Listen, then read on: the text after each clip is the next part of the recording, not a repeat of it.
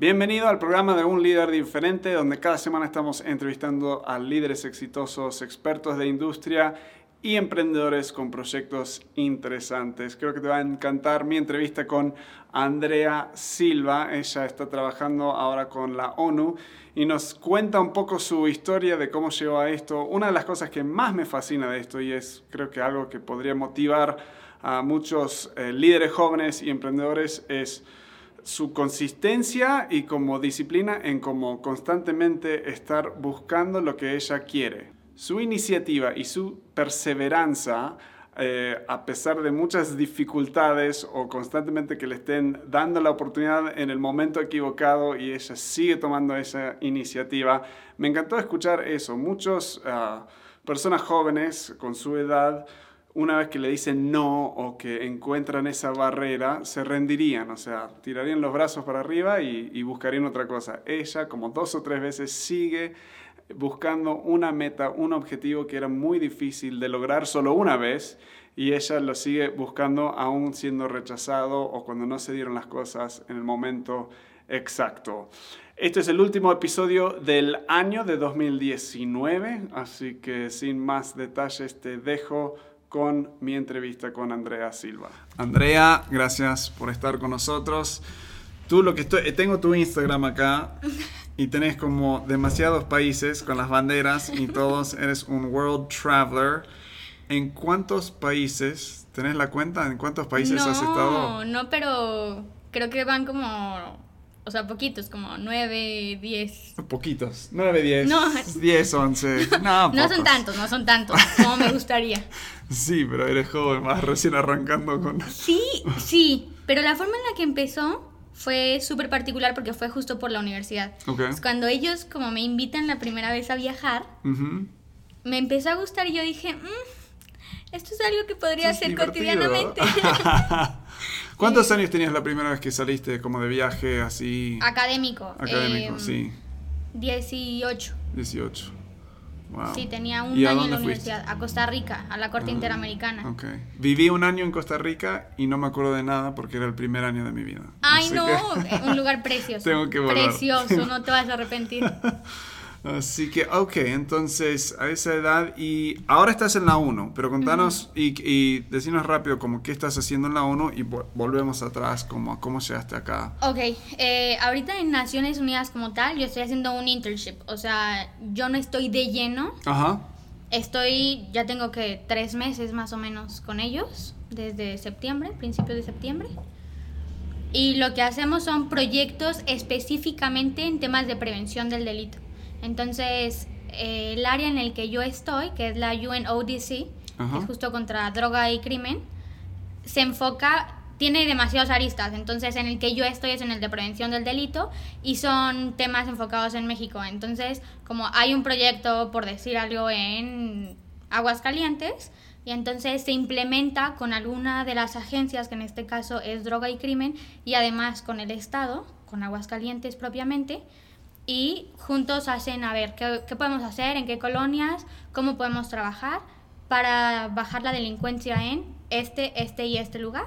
Wow. Ajá. O podemos hacer temas ya como un poquito más reactivos, qué es lo que está pasando, vamos a investigar el fondo de por qué los delitos contra las mujeres o los delitos contra los niños o por qué los niños están delinquiendo cuál es el perfil de ellos, qué está pasando. Claro, o sea, es... Muy, muy profundo. Claro, claro, es hacer estadísticas, pero también estar en campo, es todo un, estudio, sí. Ok, antes de meternos más en detalle y volvernos atrás, ¿cómo es que empezaste toda esta, o sea, tenés este primer viaje y sea, estás acá en... ¿Dónde es Botín? ¿Botín qué? Ah, e, es la fundación. Ah, Botín es la fundación. Ajá, del... Ah, ok. Y tenés el país, lo que estás haciendo. Exacto. Después vamos a incluir las, las redes en la link para que la gente tenga un poco de celos. Acá... Argentina me gustó, ahí ya lo veo. Sí, Argentina fue precioso. ¿Cómo arrancaste con todo esto? Ok, desde Costa Rica. Este 2014 me parece que fue dicen en la universidad como, oigan, va a haber un concurso de derechos humanos, ¿a quién le gustaría sumarse? Y yo dije, bueno, pues yo todavía no sé nada de derecho, pero me pueden enseñar, yo puedo ir de aguadora. Claro, claro, o sea, yo voy y te levanto el agua, lo que quieras. Pero quería ir como a aprender. Em, me seleccionan en el equipo y para mi sorpresa quedó en el equipo de oradores. Y claro, nadie tenía la idea de qué era el concurso en sí, porque tampoco hay videos ni nada de esto, no te dejan grabar. Fuimos en blanco, o sea, como láncense. Y llegamos y hicimos el peor oso del mundo, el peor oso del mundo, pero aprendimos muchísimo. Y entonces, en una de las rondas hay una niña que se llama Lady, y la chava te recitaba una jurisprudencia, o sea, se sabía todas las jurisprudencias, todas. Caso, párrafo, todo. Y cuando yo la vi y yo pasé, dije, qué pena. O sea, ni siquiera sabía lo que era una jurisprudencia. Yo ni sé lo que es, pero no. no, a, ver, son los casos que tienes ante los estados, por ejemplo. Claro, ok.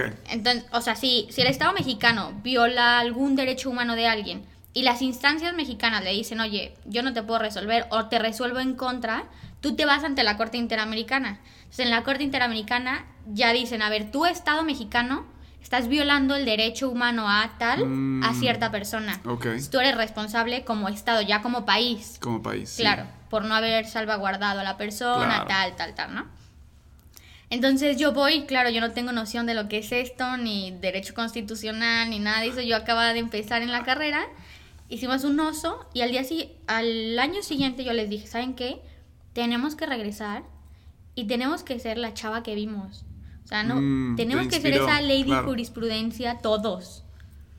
Entonces en el 2000, o sea, todo ese año nos estuvimos matando de 12 de la noche a 3 de la mañana, íbamos a trabajar todos a las 7 de la mañana. Ok, pero ¿qué te inspiró? O sea, sí entiendo que ella te inspiró, pero ¿qué fue lo de ella que como, o, esa situación que te... Porque lo que, estamos, lo que yo a veces estoy como buscando ayudar es que hay tanta gente que tienen deseos, tienen cosas, pero no hacen nada. Claro. O sea, se quedan ahí, o sea, son huevones. O sea, y se quedan ahí eh, haciendo nada. Entonces estoy buscando qué son esas chispas, esas cosas que en algunas personas despierten no solo deseo, inspiración, sino que también acción, o sea, te mueve acción. ¿Qué fue lo que te generó ese? Mira, yo creo que más que ella fue el que tú te dieras cuenta que estas jurisprudencias eran personas. Mm. Y entonces tú te dabas cuenta que desaparecían a la gente y nadie hacía nada y al Estado no le importaba. O que de repente el uso de la fuerza excesiva contra cierta población simplemente pasaba desapercibida. Y entonces como de repente también ahí estar en contacto con amigos venezolanos que ahorita son como mis hermanos y haría la vida por ellos. Ellos llegaban y me contaban como, ¿sabes qué? Es que hoy voy a salir a las calles y voy a protestar y nos están aventando bombas lacrimógenas vencidas y nos están encerrando. O sea, yo decía, ¿cómo yo estoy aquí en la comodidad de mi casa? Sí, entonces como que te criaste aquí en Aguascalientes, entonces aquí, todo acá, y era como una de las primeras veces que como asomaste la cabeza y dijiste, wow, acá hay un este mundo. Este mundo que yo estoy viviendo no es el mundo que todo mundo está viviendo, valga la redundancia. Entonces, como ver eso, para mí fue como un shock, o sea, cómo él está todos los días saliendo a protestar por su libertad. Y yo estoy aquí tomándome un Starbucks. O sea, me molestaba que me contaran porque yo no estaba haciendo nada. O sea, a raíz de esto me empiezo a meter a redes, a todo lo que pude. Y me metí a redes de derechos humanos, a redes de democracia, a redes políticas, a todo lo que pude. Entonces yo dije, de alguna forma puedo incidir. No ah. estando en el país propiamente, pero desde mi país puedo hacer algo. Y gracias a eso me fui a la OEA. Que fue, a ver, fue un inter ahí como raro. Me fui a la OEA, los conocí a los que ahora son la Red Latinoamericana de Jóvenes por la Democracia.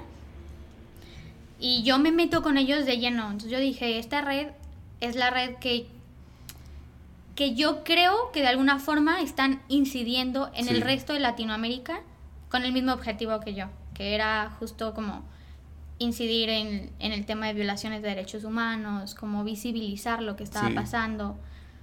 Y salían ellos y, ¿saben qué? Vamos a hacer foros, vamos a hablar de esto, vamos a hacer a lo mejor un podcast, pero que se hable del tema, que, la gente sepa, que se sacarlo escuche. A luz, sacarlo a luz, claro. a partir de eso fue que yo me empecé a meter como ya más en temas de acción propiamente de derechos humanos, como más como activista, digamos. Esto me imagino que también te motivó a, o sea, recién estabas arrancando tu carrera, pero te empezó a motivar a, o sea, estudiar, a profundizar, a leer, a todo eso. En cambio, yo en mi carrera era como otra vez tengo que ir a clase, o sea, nada, no, no encontré esa inspiración hasta mucho, demasiado después de la universidad. No, a mí sí me pasó después de este viaje, de este primer viaje a Costa Rica, mm. y fue justo por mis amigos venezolanos, o sea, cuando ellos empezaron a contar, yo no entendía de lo que me hablaban, y como, es que la devaluación del peso, esto no vale nada, y yo, ¿cómo no va a valer nada? No estoy regalando, es dinero, no vale nada. Entonces, claro, de repente todo esto fue llegar a la universidad y decir, oigan, a ver, yo sé que está muy cómodo estar aquí sentadito y que realmente en la universidad aprendes las bases, pero las bases muy básicas. Cuando sales te enfrentas a algo completamente distinto donde las reglas cambian en un segundo y no te sabes manejar. Mm. Entonces, el salir de repente desde la universidad y tener esta noción o esta visión, a mí me ayuda muchísimo para decir, ok, mi objetivo es hacia allá. Entonces, desde el segundo año de la carrera yo me enfoqué completamente a temas de derechos humanos y cuando salí fue que me becaron para Botín. Entonces ellos me dicen, a ver, de esta red latinoamericana conozco a otra persona que me dice, oye, ¿por qué no aplicas A, a, una beca donde te vas a ir de viaje a España todo pagado? Y yo dije, ah, no, pues claro, ¿dónde me apunto? ¿Qué tengo que hacer? Me dice, no, es que te he estado escuchando toda la tarde y tu perfil suena mucho el perfil que ellos buscan. Ah. Todos nosotros somos eh, becados de esta misma fundación. Y ellos hablaban y tenían unos temas tan elevados que yo simplemente me sentía como ahí el bicho raro porque no entendía lo que hablaban. Y, y de repente me dice, oye, aplica tu perfil como que les gusta algo está viendo él que a mí me parece un top que yo no estoy logrando ver. Entonces apliqué, toda le dije como, mira, échame la mano, ¿qué hago? ¿Qué digo? ¿Qué pongo? Yo no te voy a ayudar en nada, solamente, ajá, solamente te voy a pasar el link. Y yo, ok, gracias. gracias. Ajá, gracias. Y al final, tú llenas todos tus datos, como qué es lo que has hecho, en dónde has trabajado, mandas un video, todo esto vas pasando por filtros. Y de entre 9.000 personas, quedamos 5 mexicanos. 9.000 personas. Y solamente quedé yo como hidrocálida. Somos solamente dos de aquí. ¿Y qué es Botín? O sea... Botín es la fundación del Banco Santander. Ah, ok. Y entonces ellos lo que hacen es se enfocaron en el tema de Latinoamérica, que es el programa para el fortalecimiento de la función pública en América Latina. Lo que hacen es justo esto, como temas de ética, temas de democracia, que salgas un poquito y veas que tu realidad puede ser completamente distinta a la que viven los cubanos. Pero que a lo mejor al cubano no le molesta tanto una parte de lo que está viviendo y le molesta otra parte de la tuya. Y hasta que no dialogan, no logras encontrar un punto en acuerdo, un punto en común. Claro. Entonces, como lo que hace la Fundación Botín por todos nosotros es abrir la mente completamente. Es, en un sentido te está buscando también conectar, no solo tu educación, pero conectarte con otras personas de otros países. Que están haciendo lo mismo que yo. Claro. Que de alguna forma están incidiendo en la función pública. A lo mejor unos como activistas, a lo mejor unos como políticos, otros más en temas académicos. ¿Y, y cómo te ha sido? Eh, creo que muchos de los problemas del mundo eh, hay tantas razones, pero una de las razones es que es um, por, por como, a ver, ¿cómo lo digo? Juzgar a los demás o pensar que los demás, los demás son igual que nosotros. Entonces, cuando vemos a alguien hacer algo que nosotros no haríamos, lo jugamos. O sea, decimos, claro. es, ¿qué, está haciendo? Sí, eres un estúpido. Claro. O sea, lo primero es juzgar. Sí, y pero cuando cambias de cultura, o sea, he vivido en Estados Unidos, Argentina, Uruguay, Costa Rica que no me acuerdo, y ahora México, pero cada lugar te empiezas, notas diferencias y te permite hasta tomar decisiones, a veces tomo decisiones como argentino, a veces como gringo, a veces más como uruguayo, y ahora de a poco aprendiendo a ser más mexicano, como muchos tacos. Ah, ya eres mexicano. Ya, está. Ya. Uh, le pones salsa, ya, ya, eres mexicano. Sí, salsa, salsa picante me encanta. Pero ¿cómo te fue a ti esas primeras experiencias de estar ya no solo visitando otra cultura, pero viviendo unos meses en otra cultura. ¿Qué fue lo, lo, divertido y qué fue lo difícil de eso?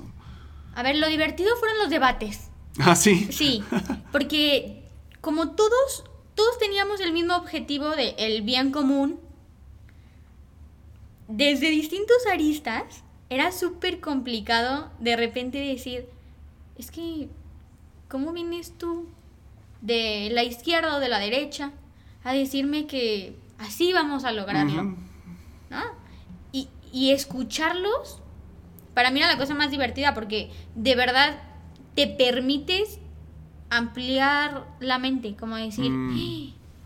es cierto. O sea, puede ser que no estén tan mal.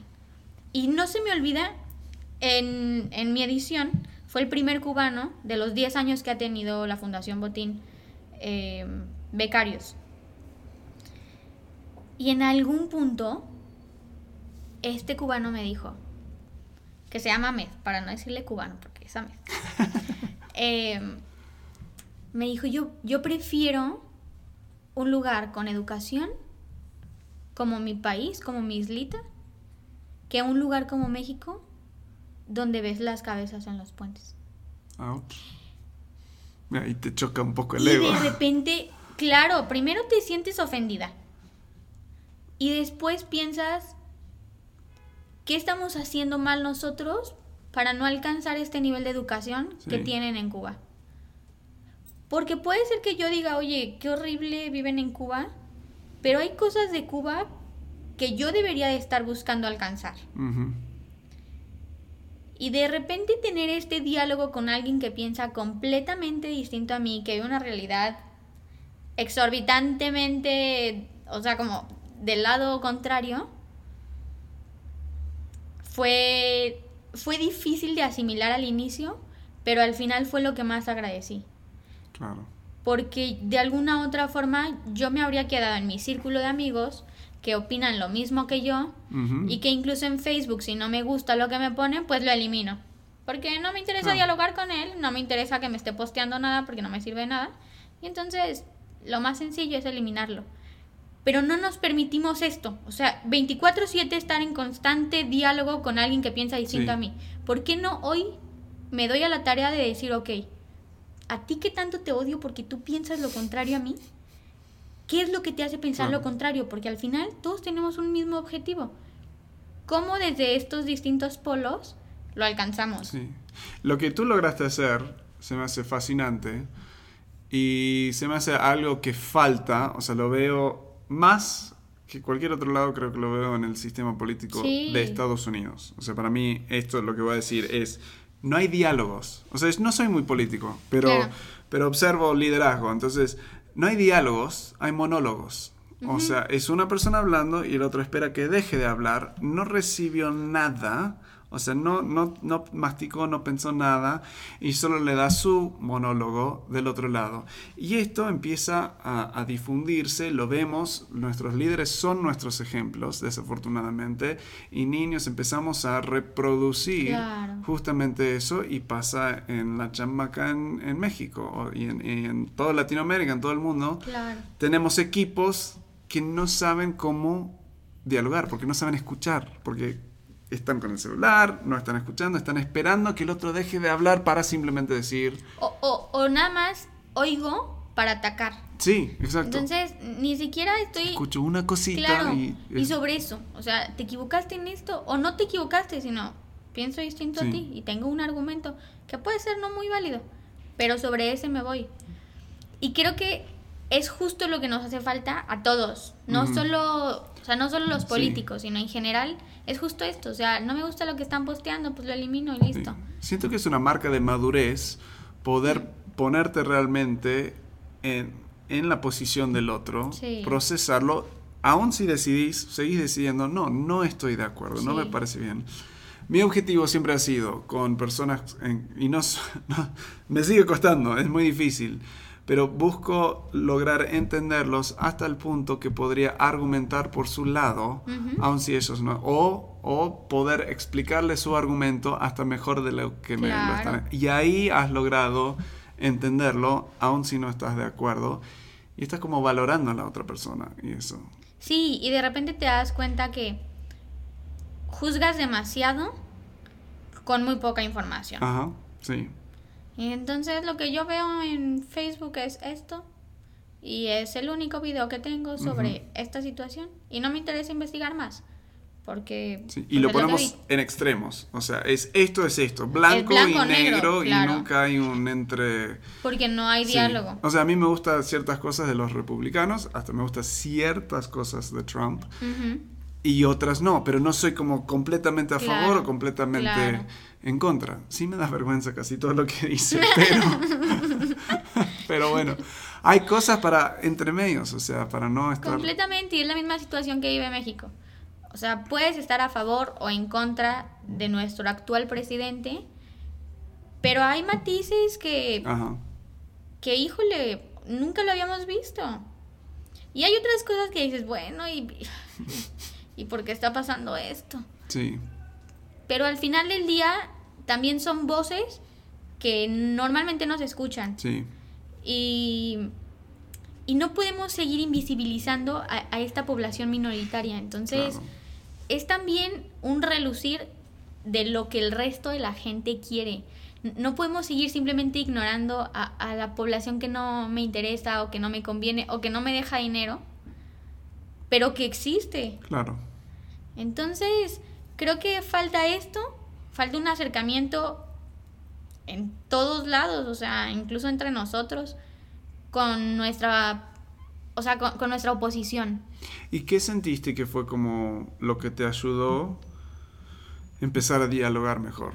O sea, ¿qué aprendiste de ti misma, de tus inseguridades, de tus cosas, de tu cultura, que empezaste a como que te permitió también soltar lo que, o sea, el ego que te golpeó.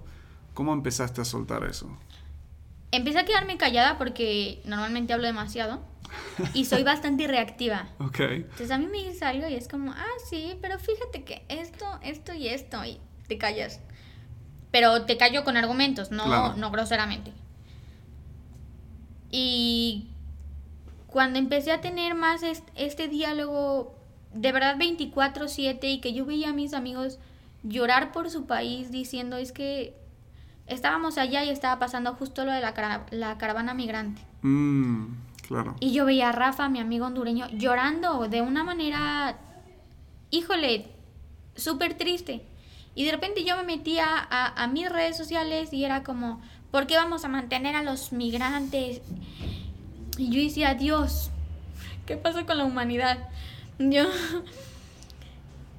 necesitas siempre el otro lado de la moneda. Porque si te quedas con uno solo, no estás teniendo la información completa para crearte un criterio. Sí. Y, y, híjole, o sea, son tantísimas cosas que personalmente aprendí como, oye, lo que tú estás viviendo puede ser o no una situación de privilegio que no todos tienen. Sí un paso para atrás, escucha y sobre eso ves si hay algo que se pueda hacer dentro de tu esfera de actuación y si no, quédate callada porque no tienes nada que aportar y de nada le va a servir que tú vayas y le digas, oye, tú puedes, consigue trabajo, ¿no? O sea, de nada le sirve. Entonces, yo creo que a mí me ayudó sobre todo este tema de prejuicios, como decir, ok, no sé, no sé. Esa puede ser tu opinión, pero no tengo una opinión porque no tengo la otra parte. Claro. Eso es enorme. O sea, no... Escuchamos una cosa, leemos un mensaje de texto y ya nos ofendimos. Claro. O sea, es instantáneo. Y a veces pasa con los... Hay un video, tiene demasiadas malas palabras, pero me encanta que uno está mandando mensaje con un tono, o sea, hasta creo que está fumando un poco, está mandando mensajes súper relajado así, y el otro toma, lo lee con el tono incorrecto. Entonces uno súper, súper enojado termina y el otro como, hey, ¿cómo estás? O sea, y es como, ah, ok, no, te entendí mal. Yo creo que eso pasa un montón porque emails, mensajes de texto, hasta por eso a veces dejo audios en vez del el texto nada más para comunicar el tono de, hey, ¿cómo estás? O sea, el tono de que estoy feliz. Sí, no pasa nada, claro. Ah, qué loco. Ok, ¿cómo eh, fuiste de, del botín, botín, ¿no? a la 1? O sea, ¿cómo es esta transición? Cuando yo aplico a botín, a la par, yo estaba aplicando para entrar a la Corte Interamericana. Igual, a una pasantía. Y entonces me hablan y me dicen, cuando yo ya había aceptado lo de botín, me hablan de la corte y me dicen, oye, quedaste aceptada para la corte. Y yo, ¿what? No, no, ¿por qué no? No me hubieras aceptado, no. Y yo, no. Perdón, tengo cinco años luchando por esta oportunidad. Pero es que yo ya acepté lo de botín. El botín, claro, nada, no puedes ir para atrás. No puedo, claro, ya teniendo los boletos comprados y todo, no, no puedo de repente decirles, oye, ¿sabes qué? Me voy, adiós. Y hablé con ellos oye, mira que es que me dieron una beca para botín, son solo unos meses, si me voy ahorita y hago dos meses y luego regreso y hago los otros cuatro, no, tienen que ser completos. Y si regresando te hago los seis meses, no, o sea, tú aplicaste para este periodo. Y yo no, dame, dame soluciones. No, pues tu única solución es que vuelvas a aplicar. ¿Cómo voy a volver a aplicar a la corte? Y me van a volver a aceptar. Es imposible. Si ya les dije que no. Y teniendo tanta gente por elegir. Claro. No me van a volver a decir que sí. Pues muchísimas gracias, tal. Pero la persona que me hablaba, súper linda, como tranquila, no te desanimes. Tu perfil es muy bueno. Tú vuelve a intentarlo. Sí. Bueno, pues está bien. Evidentemente, yo le hablo a uno de mis amigos de botín y le digo como, mira, me está pasando esto, ¿qué hago? Y me acuerdo que Gustavo me dijo, Andrea, toma botín, te van a llegar oportunidades como esta después. Y yo me acuerdo que él estaba en algo de la ONU en Nueva York. Yo no sabía qué hacía, no le pregunté. Solo yo lo vi ahí y yo dije, bueno, si él está ahí haciendo algo interesante y ya se fue a botín, seguramente me va a llegar una oportunidad así en algún punto si la busco. Entonces tomé la decisión, pero volví a aplicar a la corte. dije, bueno, por si las dudas, yo vuelvo a aplicar. Y estando eh, ya en, las clases en España, de repente, no me acuerdo quién, me parece que fue Borja, que es como el coordinador, dice, ay, es que el secretario particular del juez presidente fue ex botín. Ok. Y yo, ¿Eso ayuda? Ok. entonces no estoy por un mal camino. Y si ya hay alguien aquí que tiene precedentes en la corte, y además como en ese rango, pues debe haber un buen precedente de, lo que es la beca botín. Terminé botín todo y recuerdo que íbamos en el viaje de Madrid a Salamanca, porque estudiamos en Salamanca también. Y de repente veo un número así de Costa Rica. Y yo, ay, me lo van a cobrar carísimo, pero no importa. bueno. Y claro que Andrea, quedaste seleccionada, no sé qué, para el siguiente periodo. Pero pues el siguiente periodo empieza, o sea, que la próxima semana casi. Y yo no, es que yo sigo acá. O sea, yo, yo sigo en botín. Claro. Denme chance y no sé qué. Por favor, ya es la segunda. no, Andrea, ¿cómo crees? Tal. Yo dije, no, ya no voy a volver a aplicar si esta vez no lo tomo. Entonces, regreso a Aguascalientes. Podía irme a la corte, pero, o sea, por temas económicos, estar viviendo en Costa Rica es súper caro. Súper, súper caro. Y yo decidí decir, a ver, no, muchas gracias. Ya tomé botín. Me toca titularme y empezar a trabajar en lo que me gusta, porque yo ya descubrí que lo mío es la función pública. Más que el tema de derechos humanos, que me encanta y que me apasiona, es la función pública. Intentémoslo en México. Bueno, muchas gracias por su atención. Les tengo que decir que no, con el pesar del mundo. Les digo que no, Y claro, yo pienso que se me va a cerrar el mundo. Claro. ¿Por qué le dijiste que no? Sí, qué tonta. Dos veces ya. Sí, sí, dos veces. Una tercera jamás en la vida ni lo pienses.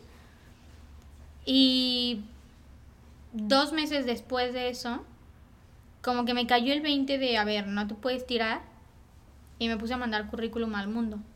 Al mundo, así como a todas las agencias, todo. Habíamos conocido, habíamos tenido clases con alguien de la ONU en, en Madrid y le escribí como, hola, ¿qué hago? ¿Cómo me meto? Quiero hacer una pasantía ahí. Tú dime en qué país, mándame donde sea, pues, pero... Claro. Pero quiero intentarlo. No, mira, tú manda tu currículum a estos contactos. Este, si te gusta alguno de ellos, pues ya tú me dices y, y, lo platicamos. Yo mandé los currículum a todo el mundo, o sea, a esas agencias y a todas las demás. Yo empecé a googlear ahí como Agencia de Naciones Unidas, enviar, enviar, enviar, enviar. Y justo a los dos meses de que yo había dicho que no a la corte, me hablan. Este, bueno, Andrea, y yo, sí. Mira, queremos entrevistarte porque pues hay una vacante para un proyecto de prevención del delito en Naciones Unidas. Yo como, ¿quién habla? ¿Es, ¿Es en serio? ¿Es una broma? No, es en serio, mira, si quieres pues ponemos la cámara para que vean. No, no, está bien, dime qué día, qué hora y qué tengo que hacer pues va a ser la entrevista en inglés con cuatro personas y va a ser así y así. Tú, pues dependiendo de tu perfil, ya decidiremos si te elegimos. Claro, claro que sí. Tú me dices a qué hora. Yo ese día estoy ahí peinadita y bonita, sentadita. y me hicieron la entrevista. A las dos semanas me mandan como el comunicado de, oye, tienes que firmar el contrato porque quedaste seleccionada. Wow y es un contrato por tres meses y se va ampliando. No me importa que sean dos semanas. O sea, yo lo que quiero es justo estar donde están ustedes aprendiendo lo mismo que ustedes. Que me den la oportunidad de conocer la oficina. No, no, tranquila, bienvenida. Entonces yo llego al proyecto y de repente, o sea, de repente estás con gente que, que tiene un background súper grande, bien extenso, de muchísimo trabajo, de muchísima experiencia y te sientes como un poquito pequeñita. Sí. Como, ya llegué, ¿y ahora qué hago? Pero muy lindos, te abren las puertas de una manera impresionante. Lo que he aprendido no tengo manera de pagarlo porque es estar con la gente. O sea, es, irte al, lugar y decir, ¿Qué te hace falta? ¿Qué está pasando? Entonces, ¿a qué lugares vas cuando decís ir al lugar? ¿A qué lugares estás yendo? O sea, el proyecto que ahorita tenemos es en Zacatecas. Okay. Entonces, pues dependiendo de, la oficina con la que estemos, que en este caso es eh, con el gobierno de Zacatecas, se implementan distintas cosas y entonces ya sobre eso nosotros actuamos. ¿Trabaja mucho en conjunto con el ah, gobierno de Zacatecas y todo eso? No, no, no, no puede ser solos. Evidentemente, el trabajo de una sola de las partes no va a funcionar, porque si llega a Naciones Unidas, implementa algo y desaparece, claro. ya no hay primero continuidad y tampoco el gobierno va a tener idea de qué es lo que está pasando ni cómo puede actuar después o antes de eso, cómo reaccionar ante estas estadísticas que se le están presentando. Tú ahora estás en como en inglés decimos rubbing shoulders, o sea, juntándote junto con ya muchos líderes de, me imagino, de, bueno, de gobierno, de, de, la ONU, de un poco de todo. ¿Qué es lo que te está gustando del liderazgo de ellos? O sea, tú eres más si no me equivoco, en la categoría millennial, ¿no? o sea, y muchos de las, los baby boomers y todos ellos, las otras generaciones más grandes, se quejan mucho. Yo soy un como millennial viejo, casi, creo que Gen X, no me acuerdo el otro. Um, pero se quejan mucho o, se frustran mucho con eh, millennials, digamos. ¿Qué es lo que te está motivando a ti? ¿Qué es lo que te está gustando de la forma de, algunos que están liderando? ¿Y qué te frustra? ¿Qué te gustaría más, ver más de eso en el liderazgo que tienes o que estás viendo? Yo creo que logro ver, sobre todo en gobierno, que eso me ha sorprendido gratamente, eh, directamente e, en, en, el subsecretario que es Armando Neri. logro ver en él demasiada humanidad. Hmm. Demasiada empatía para la gente. Y ver a alguien que dice o que está preocupado y ocupado en hacer algo por el entorno es muy difícil de ver. Luego habían reuniones con gente de seguridad y tú veías el esmero que le ponen, como lo preocupados que están y, decir, es que yo sé lo que está pasando en, este municipio, pero quiero hacer algo. He venido trabajando sobre esta línea y me ha funcionado. ¿Qué más puedo hacer? Tú dime qué hago y yo lo hago. Y, y, de repente nosotros tachamos a esta gente como de, ay, es que no hace nada, es que no sirve de nada. Y pero tienen un genuino cuidado, o sea, y preocupación de lo que está pasando. Y, y los aristas son tantísimos que no hay forma de de repente con una intervención pequeñita salvar el mundo, salvar, o sea, salvar todo un municipio. Pero con pequeñas acciones de todas estas personas se están haciendo muy, o sea, muy grandes los cambios y muy visibles. De repente llega gente y te dice, es que, por ejemplo, es que mi marido hacía esto. Y desde que yo fui me enteré que puedo denunciar o que puedo hacer esto. Claro ahora me siento más segura de qué pasará el día, es, el día de mañana si él decide golpearme. Claro, está empoderando a la gente. Claro, y yo digo, ojalá que no te pase, pero si te pasa, tienes con quién acudir. Qué bien. Y poco a poco, claro, esta, e, e, esta intervención de estos liderazgos, para mí es Sí, te inspira, te motiva. Te, uy, muchísimo, muchísimo. Te da esperanza, me imagino, que la, la cosa sí puede cambiar y que no todos los políticos son como lo vimos. Sí, no, no, claro. Y, y, te das cuenta que es otra vez justo esto. O sea, hasta que no estás del otro lado, no te das cuenta lo que están haciendo o, o, el trabajo que se está llevando o cuáles son las problemáticas de fondo. ¿Qué es, o sea, ampliando un poco, eh, si tuvieras un público de personas encargados de millennials, o sea, gente joven, ¿qué recomendaciones les darías para gestionar mejor, para ser mejores líderes de millennials? ¿Qué son las cosas que ayudan? Yo diría que es diría que son dos. Una, la perseverancia. Porque para nosotros es muy fácil como, oye, es que no funciona tan rápido, pues ya, adiós, desechable, descartable, rápido, instantáneo. Y las cosas toman tiempo. Entonces, para esos líderes, ¿qué significa perseverancia? O sea, ¿cómo lo aplican eso con su gente? ¿Es como repetición? ¿Es como seguir animando cuando están bajoneados? ¿Qué es? No, o sea, el, tener un objetivo claro y decir, sobre esto y sobre lo que yo quiero trabajar, aunque me cuesten 15 años de trabajo, lo vamos a hacer. Lo vamos a hacer. Si mi objetivo es que este municipio el día de mañana tenga mayor iluminaria, yo voy a hacer lo que... ¿Y cómo es eso que motiva a millennials? Porque es algo que ayuda mucho. O sea, ¿cómo les va a ayudar eso? Mira, a ver, yo no sé si motive a todos los millennials, sí. pero como tal, siento que nosotros, o por lo menos yo me muevo mucho más en objetivos específicos. Sí. Creo que es, a ver, corregime si estoy mal, es objetivos específicos, y esto para mí es clave, que tienen un propósito. Siempre, siempre. O sea, el, el millennial es decime why, o sea, por, decime el por qué detrás de lo que estamos haciendo. Claro. Y cuando eso me inspira, cuando eso me motiva, pongo más energía. Claro. Eh, te doy mucho más que lo mínimo. Ah, y eso sí es poderoso. Sí, sí, sí, sí. Casi siempre que tocamos estos temas entre amigos es, es decir, ok, júntate con los que tienen los mismos objetivos que tú. Porque una vez que tú te juntas con esas personas, tienes clara, uno, cuáles son tus propósitos o, estos objetivos, y dos, quiénes son las personas que están alineados, aunque piensen distinto, para conseguir el mismo fin. Claro. Y sobre estas dos líneas es muy fácil que la otra persona te diga, oye, no, no desistas, porque me estás ayudando. Sí. Porque está significando algo pequeño para alguien. Totalmente. Entonces, yo, yo soy mucho como de decir, ok, ten un objetivo, sé perseverante y júntate con las personas correctas. Siempre.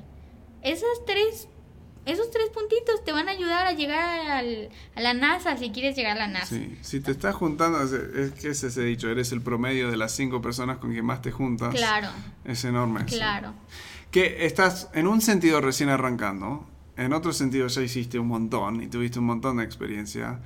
¿Qué es lo que te está entusiasmando? Ya se nos está volando el tiempo, ¿qué, pero ¿qué se, como para terminar, qué se te está como ¿Qué es lo que te está entusiasmando al futuro? ¿Qué sigue para ti? ¿Qué estás como queriendo?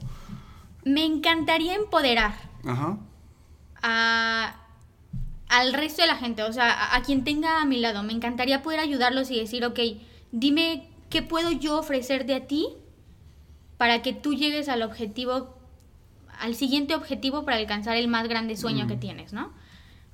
Me gusta muchísimo pensar que, que lo que estoy haciendo de alguna forma hace que otras personas se les haga el camino más fácil. O sea, que le estoy abriendo la puerta a alguien. Que el día de mañana si me dicen, oye, es que yo quiero entrar a Naciones Unidas, yo tengo el contacto, te lo doy con todo el agrado del mundo.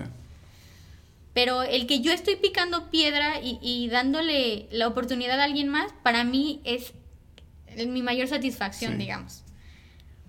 ¿Qué viene?